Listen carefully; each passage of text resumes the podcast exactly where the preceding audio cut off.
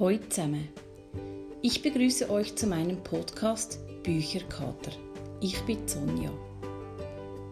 In dieser Folge stelle ich euch das Buch Weg von Doris Knecht vor. Das Buch hat 301 Seiten und ist im Rowold Verlag Berlin erschienen. Und zwar im März diesen Jahres. Es ist also ein ganz neues Buch. Die Autorin Doris Knecht lebt in Wien und hat bereits einige Romane geschrieben. Ihr erster Roman, Gruber geht, für den war sie nominiert für den Deutschen Buchpreis. Das Buch handelt von Georg und Heidi, ein Elternpaar, das geschieden ist und das sich auf die Suche nach der erwachsenen, verschwundenen Tochter macht. Eigentlich fand ich das Thema total spannend, ähm, ich habe den Umschlag kurz gesehen und habe ge hab gesehen, dass es auch um psychische Gesundheit geht. Also die Tochter, die ist psychisch, ähm, sagen wir mal, auffällig oder hat ähm, Jahre zuvor ziemlich viele Probleme gemacht. Und ähm, nachdem die Eltern das Gefühl gehabt haben, seit alles in Ordnung, ist sie eben plötzlich ähm, ja, von einem Tag auf den anderen verschwunden und meldet sich nicht mehr. Und die, ja, die Heidi vor allem, die macht sich natürlich Sorgen und der Georg, der kann da auch nicht wirklich aussteigen, der muss dann halt eben auch mit auf die Suche. Was mich, obwohl das Thema eigentlich spannend war, ein bisschen gestört hat, ist, dass einfach da ich selber auch Mutter bin, habe ich mir irgendwie die Angst um die Tochter, die ja schlussendlich auch zum Aufbruch, auf die Reise und die Suche nach der Tochter gemacht, also ja, der Auslöser war, der habe ich im Text überhaupt nicht gespürt.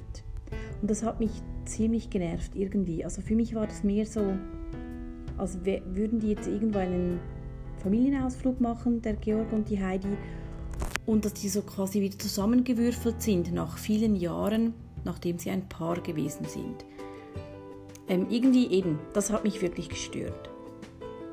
Weil, ja, wenn ich mir das einfach vorstelle, eine psychisch kranke Tochter, die spurlos verschwindet und sich in einem fremden Land befinden soll, das muss bei Eltern so eine panische, lähmende Ohnmachtsgefühle auslösen, dass ich da eigentlich den Roman, ich, ich habe mir vorgestellt, der müsste so wie ein Thriller eigentlich laufen und nicht ähm, ein Geplänkel eigentlich eines, ich sage jetzt mal, eben geschiedenen Ehepaar.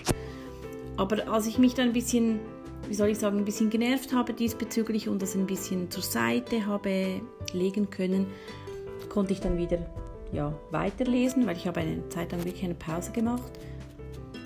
Und dann konnte ich mich einlassen so in die Geschichte von Georg und Heidi und habe hab, hab es eigentlich spaßig gefunden, ähm, so wie die Autorin das beschrieben hat. Also vor allem die Heidi, die, die wird wirklich auch, ich sage jetzt mal, selber erwachsen oder die emanzipiert sich. Das ist so ein, ich würde mal sagen, sehr eine brave Hausfrau ähm, und die wird wirklich, die lernt ihre eigenen ähm, ja, Kräfte oder Stärke kennen, wenn sie sich außerhalb ihrer Komfortzone ähm, bewegen muss. Und das finde ich spannend.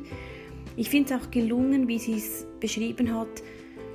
So, da ist ja ein Paar, die zusammen eine Tochter hat, die eine Zeit lang zusammen gelebt haben, verliebt waren und sich dann aber getrennt haben. Und jeder, der das selbst kennt, wie das ist, wenn man einen Ex-Partner wieder sieht, eine Person, die eigentlich so also vertraut ist in ihrem gewissen Sinn, aber halt eben, weil es auch eine Trennung gab und weil auch Distanz oder Zeit dazwischen ist, auch irgendwie total fremd. Das ist so eine Ambivalenz, die, die ich sehr spannend finde und das hat sie wirklich gut gemacht, die Autorin. Das hat mir am, ja, am Buch sehr, sehr gut gefallen. Ich lese euch jetzt einfach kurz so eine, ja, etwas kurz vor, damit ihr so vielleicht wie merkt, wieso das mir so die, ja, mir eigentlich gefehlt hat, diese Angst um die Tochter wirklich zu spüren. Und so machen sie es dann. Heidi und Georg fragen alle Leute, die in das Hostel rein und aus dem Hostel rausgehen. Und ein junges schwedisches Paar kann sich an die beiden erinnern. Ja, die waren da. Sie haben sie ein paar Tage lang immer wieder gesehen.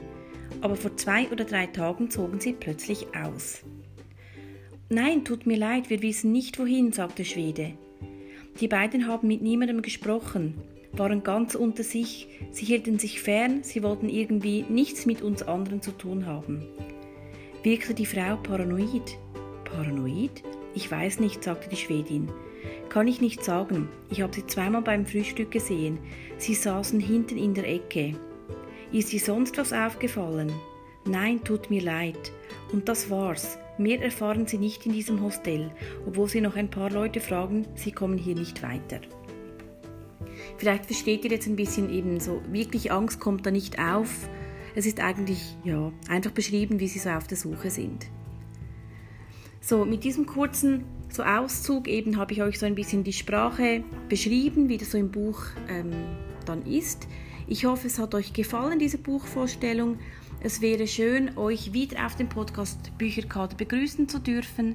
Das nächste Mal geht es um das Buch Wer, wenn nicht wir von Bettina von Klausen. Tschüss zusammen.